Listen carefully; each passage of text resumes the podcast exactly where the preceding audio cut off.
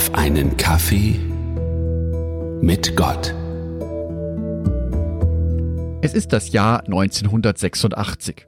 Ich bin zwölf Jahre jung und es gewöhnt, in der Schule Übungen zu machen für den Fall eines Atomangriffs. Der Kalte Krieg war noch im vollen Gange. Im Januar das schreckliche Raumfahrtunglück. Das Raumschiff Challenger zerbricht beim Start, alle Astronauten sterben. Im April schließlich das schreckliche Reaktorunglück von Tschernobyl. Hunderte, vielleicht Tausende von Menschen sterben. Genaue Zahlen gibt es nicht.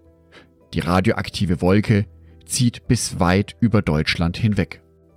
Mit einem Mal geht die Familie Donat also nicht mehr zum Blaubeersammeln in den Wald.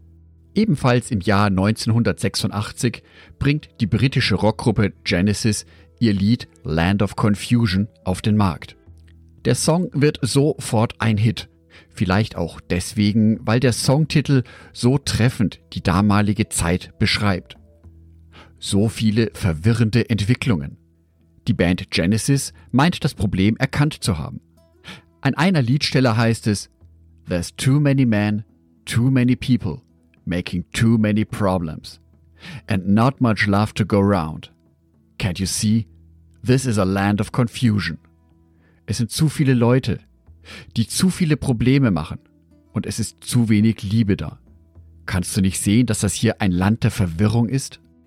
Irgendwie erinnert mich diese Liedzeile an die Endzeitrede von Jesus. Matthäus 24, die Verse 6 bis 8 und der Vers 12. Überall werden Kriege ausbrechen. Aber habt keine Angst, diese Dinge müssen geschehen. Doch das Ende wird noch nicht unmittelbar darauf folgen. Völker und Königreiche werden sich den Krieg erklären. In vielen Teilen der Welt wird es Erdbeben geben und es wird zu Hungersnöten kommen. Doch all das wird erst der Anfang des Schreckens sein die auf euch zukommen. Die Gesetzlosigkeit wird immer mehr überhand nehmen und die Liebe wird bei vielen erkalten. 36 Jahre später sind sowohl die Liedzeilen der Band Genesis wie auch diese Bibelverse unverändert aktuell. Unsere Welt im Jahr 2022 ist nach wie vor ein Land of Confusion, ein Land der Verwirrung. Welche Corona-Regeln gelten gerade? Wie geht es weiter? Was ist mit der Energiekrise? Werden wir im Winter frieren? Wie geht es mit den Lebensmittelpreisen weiter? Und zündet der Russe vielleicht doch die Atombombe? Es sind ja schließlich noch viel mehr Menschen auf dieser Erde, die jetzt noch viel mehr Probleme verursachen. Und mit der Lieblosigkeit, auch die hat noch mehr zugenommen. Sollen wir jetzt uns also diesem Pessimismus hingeben? Die Band Genesis kommt zu einem anderen Fazit. This is the world we live in, and these are the hands we're given. Use them and let's start trying to make it a place worth living in. Dies ist die Welt, in die wir leben. Und dies sind die Hände, die uns gegeben werden. Nutzen wir diese Hände und fangen wir an, es zu versuchen, diese Welt zu einem Ort zu machen, in dem es sich lohnt zu leben.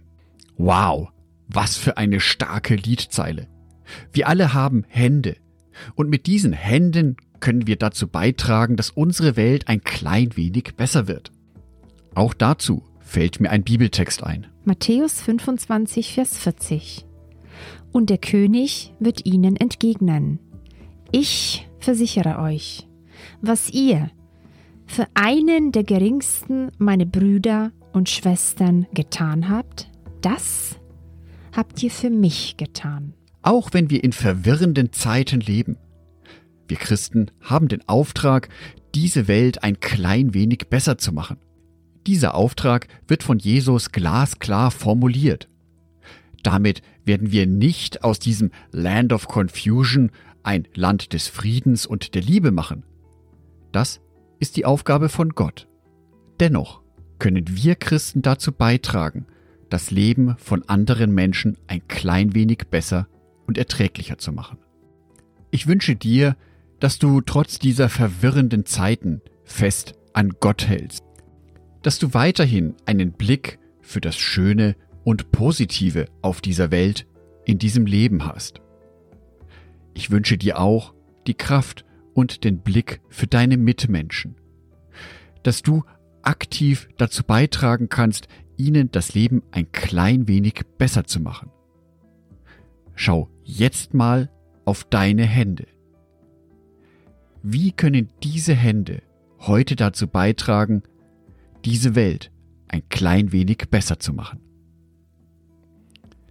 Angedacht von Jörg Martin Donath.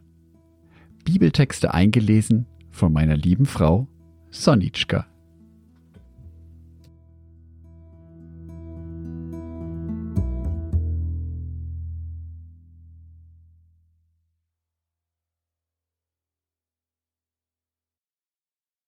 Ein herzliches Dankeschön an alle meine Patreons, die es mir ermöglichen, weiterhin den Podcast auf einen Kaffee mit Gott zu produzieren. Herzlichen Dank an Sonitschka und an Andreas Pfeiffer. Auf Patreon kannst du mich bereits mit einem Euro monatlich unterstützen. Oder du lässt mir ein paar Sterne da. Das sagt dem Algorithmus nämlich, dass dies ein guter Podcast ist und wird so mehr Menschen angezeigt. Vielen Dank schon vorab.